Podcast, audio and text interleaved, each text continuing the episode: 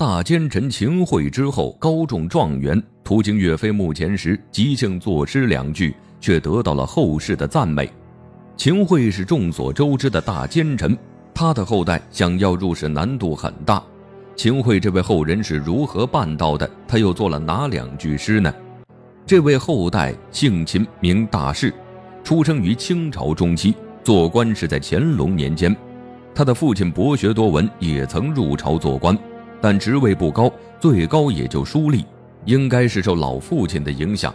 秦大士自小便喜欢读书，并且他天资聪慧，小小年纪就精通四书五经，到了十岁就能独立作诗了，应该是神童的级别了。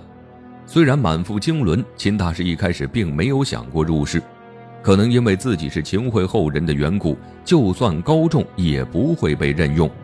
于是呢。他靠着卖书讨生活，一边卖书一边学习，心中的学问不断增长。后来有人劝他说：“参加科举考试，先不管结果如何。”终于，秦大士在二十三岁的年纪参加了乡试，轻轻松松就考中了。时隔十五年，他去京城参加了科考，结果高中了，还是状元。从此，秦大士便开始了他的仕途。乾隆很看好他。授予了他翰林院修撰的职位。秦大士为官后做事一直勤勤恳恳，都是超额完成交代的任务。乾隆也越来越欣赏他，随之而来的就是升官涨俸禄。乾隆让秦大士担任科举考试的监察官，这个职位是很容易被人行贿的。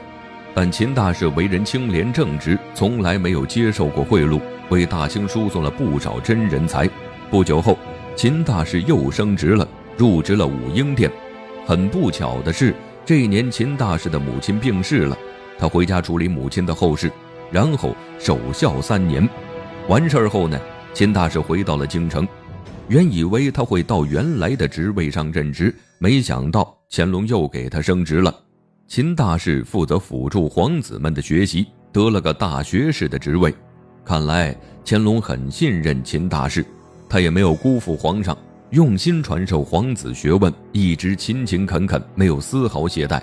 可是没过几年，秦大士做了一个慎重的决定，他向乾隆辞官了，用了理由是父亲年老没人照顾。这一次辞官没有得到乾隆的应允，秦大士只好留了下来。但五年后，秦大士的父亲病逝了，他再次向乾隆辞官，这一次得到了批准。退出朝堂后的秦大士过得怎么样呢？他没打算再出仕，很多人都劝他出仕，但他意志坚定，在老家过起了清闲的日子。没事儿的时候就做一作诗，或是做一作画。秦大师的绘画水平很高，被后世称赞不断。这样的清闲日子，秦大师没过几年便驾鹤西去了，享年六十二岁。对于秦大士为何能顺利入仕，可能很多人存在疑惑。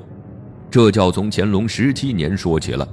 据《清史》记载，秦大士高中进士后面见了乾隆，乾隆对他的才学很是欣赏，觉得他就是这一届的状元。可看到秦大士的籍贯后，乾隆产生了怀疑。当初秦大士参加科考时做了一些隐瞒，才能一直考到进士，但考生的籍贯是隐瞒不了的。秦大师的籍贯是南京秦淮，于是乾隆联想到了秦桧。如果他真是秦桧的后人，那就坏事了。堂堂大清朝任用奸臣的后代，说出去岂不让人笑话？于是呢，乾隆便问秦大士是不是秦桧的后人，吓得秦大士冷汗直冒。面对关乎仕途的问题，秦大士的回答很重要，但也正是他机智的回答，为自己争取了机会。面对乾隆的提问，秦大师没有选择说谎，因为欺君之罪是要诛九族的。秦大师冷静下来，镇定地说了句：“一朝天子一朝臣。”秦大师借这句话表达了自己的忠心，也想说乾隆和曾经的宋高宗不一样，只有昏君才会用奸臣，明君任用的都是忠贞的臣子。祖先是奸臣，并不代表他的后人都是奸佞之人。乾隆听完秦大士的回答，不仅没有生气，反觉得他说的很好。乾隆心里其实也有想法，奸臣的后代不是不能用，只要用好了，对人才的选拔大有益处。任用了秦大士，那就是向天下人说，朝廷选拔人才是不拘一格的，只要你品行好，并且有能力，就能入朝做官，不会因为祖先犯下的过错而有所影响。这也间接宣传了乾隆是位明君。想到这里，乾隆便决定要任用秦大士。为了增加影响力，他还将秦大士选定为这一届科举的状元。当然，秦大士的才学也配得上当年的状元之位。至于秦大士为何会在岳飞的墓前作诗，是他被钦点为状元后和诗人袁枚同游的经历。他们坐船在西湖游赏时，经过了岳飞的墓。秦大师一下就观察到了岳飞的墓前很扎眼，因为有两个铜像跪着，铜像身上绑着铁链，带着枷锁，铜像是一男一女，正是秦桧夫妻。这是后人对秦桧的惩罚，让他常跪岳飞墓前忏悔。只要有人路过秦桧的铜像，都会指着辱骂。秦大师走到岳飞墓前，看到这样的场景，心中很不是滋味儿。路过的人看到秦大士心事重重，看他穿得文绉绉，便让他以秦桧的铜像作两句诗。秦大士对秦桧的铜像做了哪两句诗呢？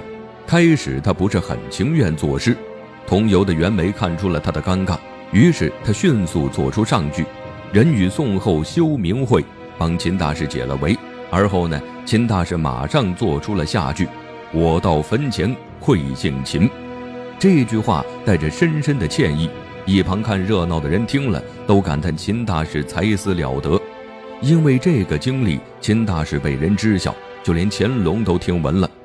民间对秦桧后人有了很大的改观。秦大士为官期间的优秀表现，让他受到了很多称赞。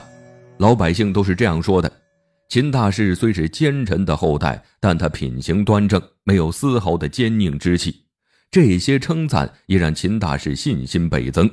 他为官十多年，一点错没犯过，一心一意为老百姓服务，所以乾隆才会信任他，让他教授皇子。